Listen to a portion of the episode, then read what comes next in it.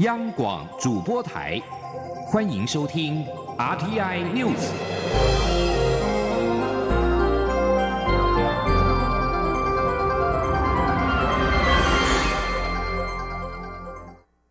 各位好，我是主播王玉伟，欢迎收听这节央广主播台提供给您的 RTI News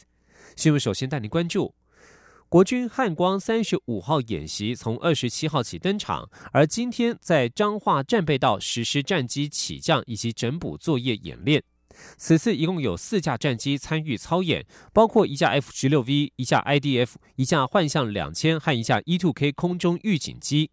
原本预期天候不佳，恐怕影响到操演，所幸天公作美，彰化战备道起降演习在和煦的晨光当中顺利完成。前天记者郑林的采访报道：彰化战备道起降实兵操演是本次汉光演习最受瞩目的重头戏之一。这是自一百零三年民雄战备道后再次进行操演，也是蔡英文总统上任后首次战备道操演。大批军事迷天未亮就到国道一号高速公路彰化路段两旁卡位，盼近距离一睹战机风采。蔡总统在二十八号清晨六点左右抵达彰化战备道指挥台，全程视导演习。蔡总统致辞时表示，战备跑道起降演练是要验证在基地跑滑道受损时，仍然能够运用明物力动员机制，立即将高速公路转换为战备跑道，以执行空军战机起降任务，确保制空战力。蔡总统说：近年来，面对国际情势的急剧的变化，国家安全也面临更复杂的挑战，无论。是中共的远海长航训练，或者是攻击绕台，都对区域和平及稳定造成一定程度的威胁。我们更应该要保持高度的警戒。国防最高的目标是维护国家主权和民主自由的社会价值。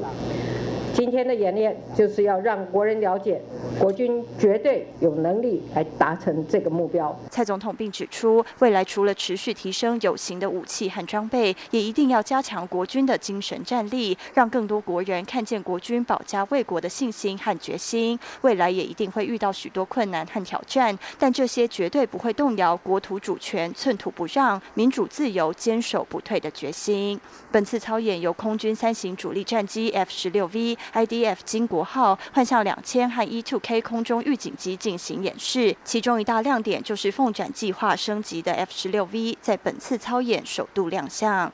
演习一开始，第一架升级完成的 F 十六 V 双座型战机顺利以由北往南的方向冲场降落。紧接着，金国号幻象两千及 E2K 空中预警机也以一到两分钟的间隔顺利降落。陆军 OH 五八 D 战搜直升机接着升空执行战场侦搜，AH-1W 超级眼镜蛇攻击直升机则持续于空中警戒。战机在跑道北端整备区进行加油、挂弹和检修作业。在七点二十六分左右，在依照 F 十六金国号幻象两千和 E2K 的顺序起飞，震耳欲聋的声响相当震撼。央广记者郑玲采访报道。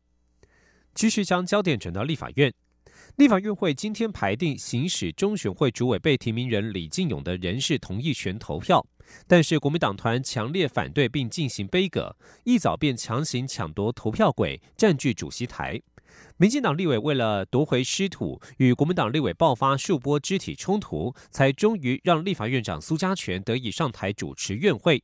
人事同意权的投票时间至下午四点为止，国民党立委仍在台下持续抗争，不断阻挠民进党立委投票，突发状况不断。前天记者刘玉秋的采访报道。立法院院会二十八号处理中选会主委被提名人李进勇的人事同意权投票，国民党团指给李进勇，即便辞去民进党籍，也不能改变他偏绿的立场。这项人事明显有失选户中立，未来也恐影响大选，因此强力杯葛。民进党团则全力护送李进勇，朝野战火一触即发。蓝绿地轨一早就在立法院议场门外卡位，七点一到，议场门一开，立委们蜂拥跑入议场。国民党立委蒋万安先占据主席台，其他国民党立委则团团包围，保护蒋万安。民进党为收复失土，于上午九点发动进攻，由民进党立委中嘉宾庄瑞雄、郭振亮等人尝试突破人墙，朝野立委爆发数波肢体冲突。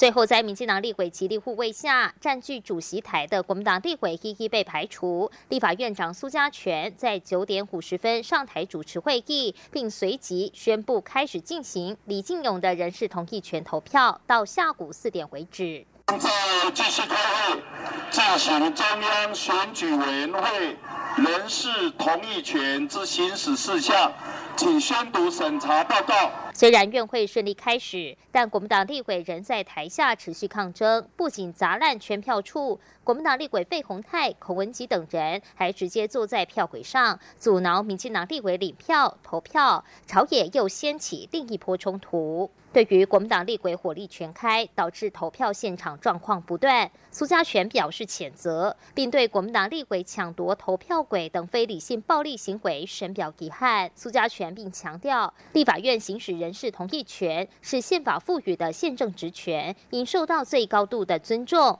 不应以暴力行为背葛，甚至伤害无辜的议事人员。他呼吁国民党立委注意自己的言行。中广电台记者卢秋采访报道。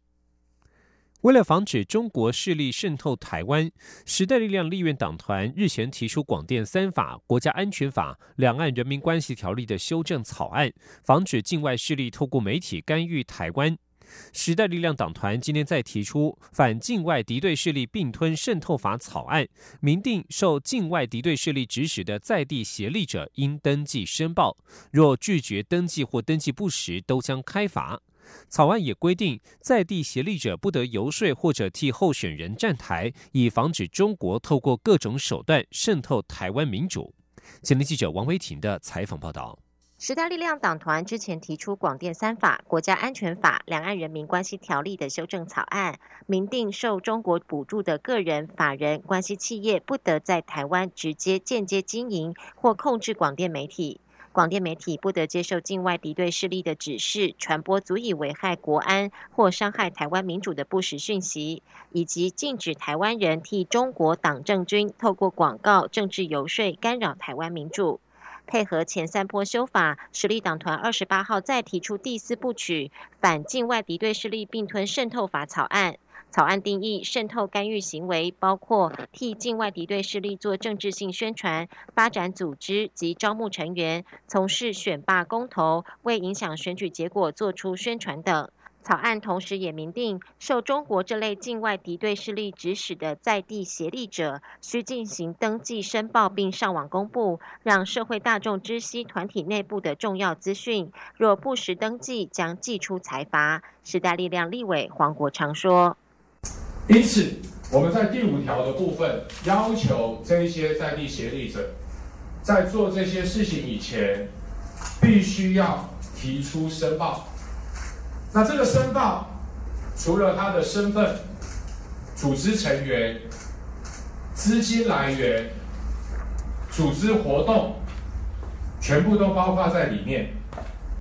草案也禁止在地协力者游说、替境外影响力散布不实讯息，在选举中公开站台或印发文宣等政治活动，并对这类明显超越台湾自由民主秩序所能容忍的范围，可以刑事处罚。时代力量立委徐有明表示，各党派有意在二零二零年角逐总统的参选人，若当选，都将面对境外敌对势力渗透的问题。他呼吁各参选人都能对此法案表态。中央广播电台记者王威婷采访报道。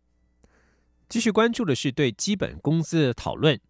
劳动部长许明春日前表示，期盼在蔡总统下个任期之内，基本工资可以调升至新台币三万元。工商协进会理事长林柏峰今天指出，基本工资调涨不涨，应该回归审议委员会决定。不过，政府应该把投资环境和经济给做好，劳工自然能加薪，并且建议政府应该多负担劳工的劳保费率。中小企业总会理事长李玉佳则是认为，应该渐进式调整，而且还要考量到产业的特性，建议不要齐头并进式的调整，并且给予配套措施。前天央广记者谢嘉欣的采访报道。过去蔡总统对于基本工资曾提到三万元是他的梦想数字。劳动部长许明春二十七号在立院答询时也提到，期盼可以在蔡总统下一任任期时能够达到这个目标。对于这个数字，工商团体各有想法。工商协进会理事长林柏峰二十八号受访指出，基本工资调涨与否应回归到基本工资审议委员会处理，不是劳动部长或总统说了算，不应喊口号。而现在劳保费率每两年调高一次，职灾保险费率也在增加，基本工资涨至三万元，可能让企业难以承受。林柏峰表示，政府应先把经营环境、经济做好，这样就不只是基本工资，员工也自然可以加薪。同时，他也建议将本劳外劳薪资脱钩，且基本工资如要调到三万元，政府就应该在劳保负担比率上多照顾员工。他说：“既然要调到三万，劳保负担比例啊，企业劳工政府啊是七比二比一啊，应该调为六比二比二。”税收已经有成长了，政府要照顾劳工，不要认为劳工只是企业的员工哦，这些劳工也是我们国民的。政府应该照顾的。中小企业总会理事长李玉佳则说：“三十 K 是未来的目标，但就中小企业而言，建议调整基本工资应采渐进式，且因中小企业各行业特性，在各区域及都市乡村的状况不同，若齐头式调整，恐使部分企业适应不良。另外，调整时也应给予中小企业相关配套，例如补助、减少税额、政府单位协助经营等。”中央广播电台记者谢嘉欣采访报道。继续关注国际情势，在委内瑞拉政府与反对派领袖瓜伊多的代表即将在挪威举行会谈之前，委内瑞拉总统马杜洛二十七号承诺，他将会展现出善意。马杜罗发表电视演说，指出：“我们将在双方同意的平台基础下，展现出最佳诚意，以找出和平民主的解决之道，来协助克服委内瑞拉的冲突。”瓜伊多先前表示，反对派代表团将由国民议会副主席贡萨雷兹以及前国会议员布莱德率领，他们两人都参与了和挪威方面的初步会商。而马杜罗则证实，他的代表团包括了委内瑞拉通讯部长罗德里格斯，以及米兰达州州长海克特罗德里格斯，以及外长阿雅雷萨在内，他们都已经抵达了挪威。瓜伊多的支持者认为，马杜罗的总统任期不合法，要将他赶下台。不过，马杜罗至今仍受到俄罗斯、中国、古巴以及军方的支持。焦点转到欧洲。《太阳报》二十七号晚间报道，在英国首相梅伊宣布将在六月七号下台之后，英国住房事务大臣马特豪斯也加入了角逐接班人的行列。根据报道，马特豪斯表示，这场领导行动不能都是老面孔。过去三年来，分裂保守党的战争已经留下伤痕。他相信自己是新面孔，来自崭新而且才华洋溢的世代，而且拥有新的想法。目前表态参选的人数爆棚，包括了呼声最高的前外相强生、前脱欧大臣拉布、前就业大臣麦克维、外相韩特、环境大臣戈夫、保守党前下议院领袖李德森、卫生大臣韩考克以及国际开发大臣史都华。英国保守党国会议员将从六月十号起筛选，将争取党魁的人数缩减到最后两位，并在七月由党员票选出新任党魁来接替美英。继续关注今天早上发生的重大的意外消息。日本放送协会 NHK 报道，日本嗯川崎市今天上午发生大规模砍人事件，而根据警方指出，造成了一共十六人受伤，其中一名女学童已确认死亡，一人无生命迹象。行凶男子自砍颈部，送医后不治。日本警方表示，这起事件发生在今天上午七点四十五分。左右，在台湾时间早上的六点四十五分，地点在川崎市登户车站的公园附近路上。共同社指出，有十三名小学女童和三名成人受伤。这些被刺伤的小学女生大约在六七岁左右，是川崎市多摩区一所私立天主学校的学生。当时他们正在等校车。报道指出，这名年约四五十岁的男子据说朝等公车的人挥刀。当局已经在邻近的公园找到两把刀和部分的受害者。以上新闻由王玉伟编辑播报，稍后请继续收听央广午间新闻。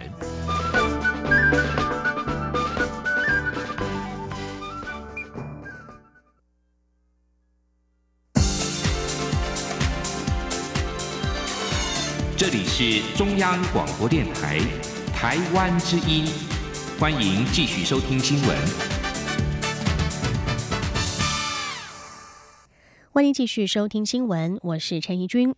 八名台籍诈欺嫌犯在去年年初遭到捷克警方的逮捕。捷克高等法院日前裁定，将其中四名嫌犯遣送到中国。我驻捷克代表处对此已经向捷克政府展开交涉。捷克媒体二十七号报道，捷克警方根据中国申请的通缉令，去年年初逮捕八名台湾籍的诈欺嫌犯，他们涉嫌利用网络电话向中国人进行诈骗，金额达到一百万欧元，大约折合新台币三千五百万元。报道指出，中国政府向捷克法院提出引渡到中国受审的要求。布拉格高等法院的法官日前决定采信中方公平审判和不判死刑的保证，裁定将其中四名嫌犯遣送到中国。台湾外交部今天上午回应媒体询问时指出，驻捷克代表处正与捷克相关单位保持密切联系，除了确保我国人权益之外，也在努力争取将这些国人遣返回台。记者王兆坤的报道。捷克媒体报道指，该国警方去年逮捕八名台籍诈骗犯嫌，中国政府要求引渡。布拉格高等法院日前决定采信中方公平审判和不判死刑保证。裁定将其中四名犯嫌遣送至中国。外交部表示，我驻捷克代表处都有掌握情况，与过去发生过的案例一样，政府都会全力确保我国人权益。外交部发言人李宪章说：“那也都跟捷克相关单位在密切联系啊，确认，希望我们能够争取这些国人回到台湾来啊。”根据了解，就算签有引渡协定，在海外涉嫌犯罪的台湾人。也不一定会被遣送至中国。过去也有过成功争取送回台湾的案例。中央广播电台记者王兆坤台北采访报道。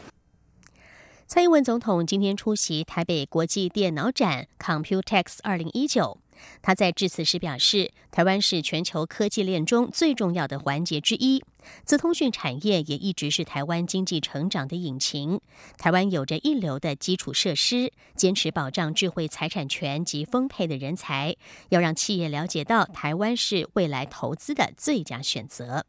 记者杨文军的采访报道。二零一九台北国际电脑展 Computex 二十八日起连续五天于南港展览馆一二馆、台北世贸一馆及台北国际会议中心登场，聚焦人工智慧与物联网、五 G 等五大主题，共有一千六百八十五家厂商，使用五千五百零八个摊位，规模更胜往年。蔡英文总统出席开幕典礼致辞时表示，电脑展开办三十九年以来，已经成为资通讯科技界最具代表性的盛事之一。台湾更是全球科技链中重要的环节之一，资通讯产业也是台湾经济成长的强大引擎。去年台湾出口额达到一千五百七十亿美元，完全归功于资通讯产业的创意与创新。且现在海外台商回流数创下新纪录，代表资通讯产业有更多的成长潜力。总统说，全球科技的巨擘，包括微软、美光科技、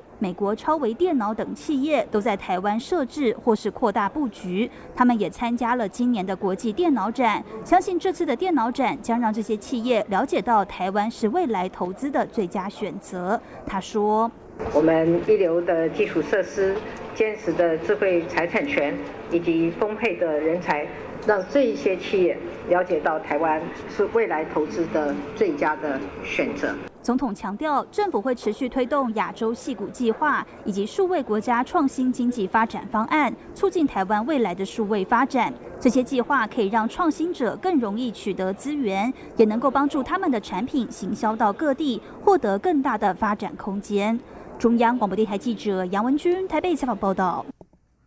文化部在今天与国际剧场组织 OISTA 签约，OISTA 国际总部将续留台湾一直到二零二五年。双方并且共同发表了共会世界剧场人宣言，期待整合双方资源，以台湾为起点，连接全球的剧场界，为剧场界打造更为理想的发展环境。记者江昭伦的报道。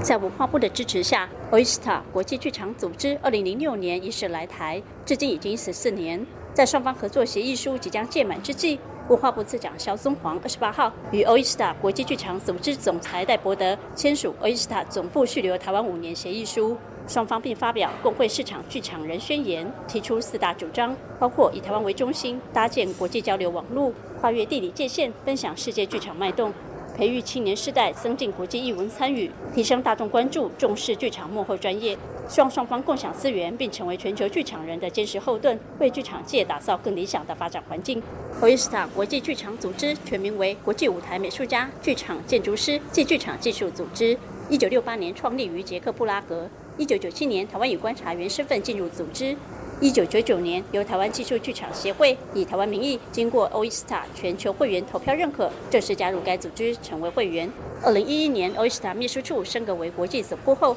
台湾成为 OISTA 国际剧场组织的决策核心。肖宗煌指出，台湾剧场技术专业人才近几年在国际重要竞赛大放异彩，加上台湾北中南三大国家级剧场馆到位，台湾正式迈入大剧场时代。各地方文化中心软硬体也正在启动升级转型，剧场幕后工作人员的角色更形重要。Oyster 国际剧场组织国际总部续留台湾，将可提供剧场人更多展演舞台，并有效连接国际。小宋黄说：“希望说透过这样的一个国际交流的平台，让台湾的剧场界，包括呃国家表演艺术中心的系统。”可以更长期、更有效益的规划，然后跟国际接轨。欧斯塔国际剧场组织总裁戴博德致辞时，也感谢文化部长期支持，让欧斯塔国际总部得以生根台湾，以台湾为基地，打造、推广与维护全球剧场网络。戴博德强调，台湾与欧斯塔签约是互利互惠关系，也代表双方多年来是关系紧密的合作伙伴。他对未来双方进一步合作保持高度期待。中国电台记者张昭伦台北采访报道。来关心健康。五月三十一号是世界无烟日，而在世界无烟日的前夕，台湾胸腔暨重症加护医学会理事长于中仁今天表示，吸烟者罹患肺阻塞的风险是不吸烟者的六点三倍，因为慢性阻塞性肺病死亡的案例当中，更有百分之四十五与烟品有关。因此，只要戒烟，就能够降低肺癌的风险。国健署也进一步表示，不管是传统烟品还是加热式烟品，都对人体有害，呼吁国人为了家人与自己的健康，都能够及早戒烟。记者肖兆平的报道：把表面已经发黑干硬的猪肺打入气体，只见猪肺部分组织才有吹气球般的灌气反应。这是卫生福利部国民健康署为了响应世界无烟日，呼吁国人戒烟所准备的猪肺模拟人肺的震撼道具。抽烟史长达三十多年的蓝领工人小林哥也现身说法。他说，由于自己最近感到呼吸不顺，同时为了家人健康以及想亲近小孩，决定寻求戒烟门诊的协助，抵抗职场的抽烟诱惑。他说：“我女儿就是以前都会叫我走开，这样子都是很臭。哎，我们有抽烟，她就会叫我先就不能抽烟，就对。”也不能亲他这样，对啊，想说也对他身体好一点。烟品中的尼古丁与焦油对健康有很大的危害。台湾胸腔及重症加护医学会理事长于中仁表示，不管浓度多寡，其中的化学物质都会造成肺部细胞有不正常发炎或病变，并进一步出现不可逆的肺部疾病。不止如此，吸烟也会造成心血管、高血压、代谢等疾病。越早戒烟，就越能保存肺部功能。他说：“从二十五岁开始吸烟，那他到了六十五岁才戒烟呢。六十岁左右的肺功能呢，已经是正常人的一半。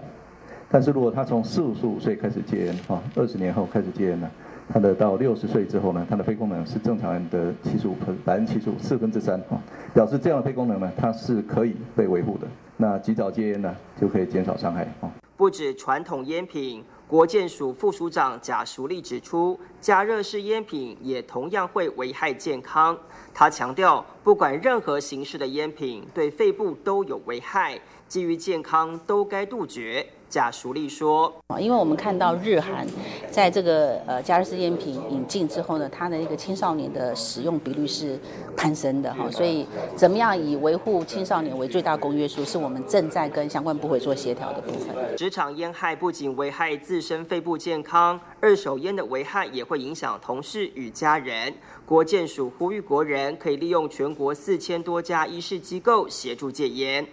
中央广播电台记者肖兆平采访报道。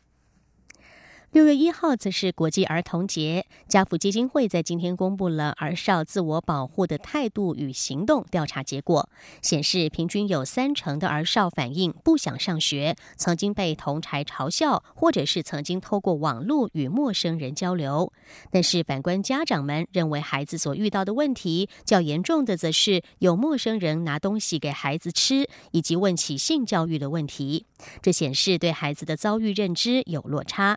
亲职教育专家建议家长对孩子要关心多于指导，以聊天取代说教，双向的沟通才能有效。记者陈国维的报道：在二年级的时候，有一次我上厕所开门出来的时候，就被一个高年级的学姐拍照，然后我就很紧张，我就直接跑回教室，然后有跟同学讲。就读国中一年级的乐乐，回想小学二年级在学校遭遇到的情况，还是心有余悸。国际儿童节即将到来，家福基金会透过网络询问全国近万名国小到高中职的学生有关情境遭遇及自我保护的态度。结果显示，学生们反映最多的是曾在校遭遇不好的事情而不想上学，曾被同才及朋友嘲笑或欺负，曾透过网络或 APP 与陌生人交谈，平均都各有三成的比率。家福基金会日前也对家长进行相关调查，统计发现，家长认为孩子遇到较严重的问题是有陌生人拿东西给他吃，以及主动和爸妈询问性教育的问题。真正孩子认为常遇到的情况，较少有家长注意到。调查也发现，儿少学习自我保护知识的媒材主要来自口头说明、课程与活动以及网络媒材。因此，亲职教育专家陈安怡提醒，既然家长是孩子自我保护的第一个学习对象，家长适时的机会教育就显得很重要。平时要常和孩子聊天。基友会本来一些影音啦，或者是新闻，它其实都是很好的教材。可是重点是在爸爸妈妈要常常跟孩子聊天，跟孩子讲话。你要把这个讯息透露给他们。那我觉得父母很重要的一点就是不要让孩子有说教的感觉。所以有的时候呢，用讲故事的方式啊，提到我的朋友啦，我都比如说常常讲到说我朋友的小孩最近发生一件什么事情，孩子比较容易接受。陈丹怡也提到，较没自信心的孩子容易遭受霸凌，所以除了帮助孩子学习自我保护知识，也要培养他们的自信心，才能减少或有能力去面对各种生活安全问题。中央广播电台记者陈国伟台北采访报道。国际消息：全球第一高峰圣母峰宫顶路近来人潮过多，酿塞车，还有多名登山客丧命。尼泊尔当局二十七号表示，在今年登山季已经进入尾声之际，他们在圣母峰寻获了四具遗体，并且收拾出大约十公吨的垃圾。全球暖化使得冰河融化，先前被掩埋的人类尸体和垃圾也暴露出来。根据媒体报道，这四具遗体已经在上周由直升机运下山。尼泊尔旅游局人员吉米尔说，遗体的身份已经辨识。由尼泊尔政府派出的超过十四人团队，耗费了六周，在基地营区和高度近八千公尺的四号营捡拾垃圾。他们找到了空罐子、瓶子、塑胶制品和被丢弃的登山装具。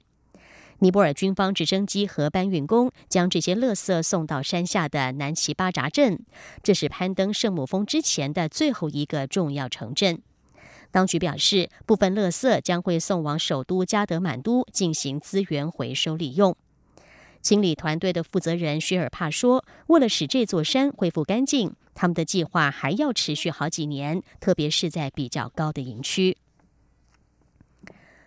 墨西哥北部有关当局二十七号表示，一名男子在哥伦比亚首都波哥大飞往日本东京的途中暴毙，他的胃肠内发现了两百四十六包骨科碱。他所搭乘的班机在墨西哥北部紧急降落。验尸发现，这名男子吞下了两百四十六包骨科碱，每包长二点五公分，宽一公分。声明表示，他的死因是药物过量引发了脑水肿。